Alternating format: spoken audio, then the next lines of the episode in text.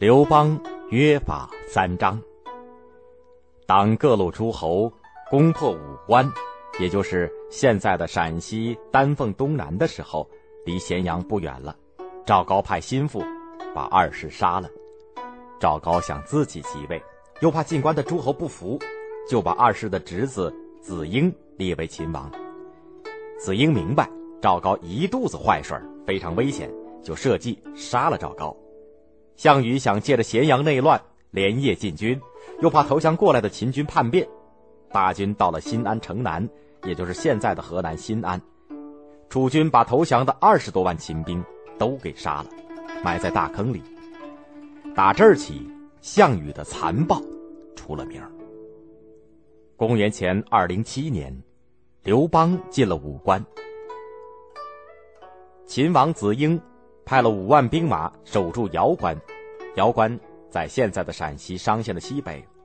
刘邦用了张良的计策，派兵在关左右的山上插了无数的旗子作为疑兵，又吩咐大将周勃带领全部人马从东南侧突然打进去，杀了主将，消灭了这一支秦军。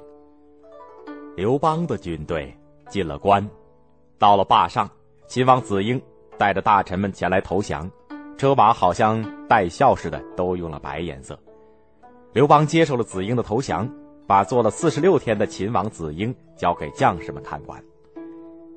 刘邦的军队进了咸阳，将士们乱纷纷的争着去捡值钱的东西。萧何首先走进丞相府，把那些有关国内户口、地形、法令等的图书和档案都收管起来。这些文件是将来治理国家不能少的。他认为。这比金银财宝更有用。刘邦进了阿房宫，一看见宫殿这么富丽，宫女们这么漂亮，就进了内宫，躺在龙床上不想离开了。部将樊哙这个时候闯了进来，说：“沛公要打天下，还是要做富家翁？这些穷奢极欲的东西都是秦灭亡了，你还要这些干什么？还是快点回坝上去吧。”恰巧张良也进来了，张良对刘邦说：“请您听从樊将军吧。”刘邦只好封了库房，自己回到坝上的军营里去了。刘邦召集了各县的父老，对他们说：“你们吃秦朝的苦头已经吃够了，从今儿起，秦朝的法律一律废除。我跟诸位父老们订立三条法令：第一，杀人的偿命；第二，打人的半罪；第三，偷盗的半罪。犯罪的轻重。”看犯罪的轻重而定。约法三章的成语就是这么来的。百姓们兴高采烈，纷纷拿着牛羊肉、酒和粮食来慰劳刘邦的将士。刘邦耐心的劝大伙把这些东西拿回去。他说：“粮仓里有的是粮食，父老乡亲们就不要操心了。”打那起，刘邦的军队给关中的百姓留下了好印象。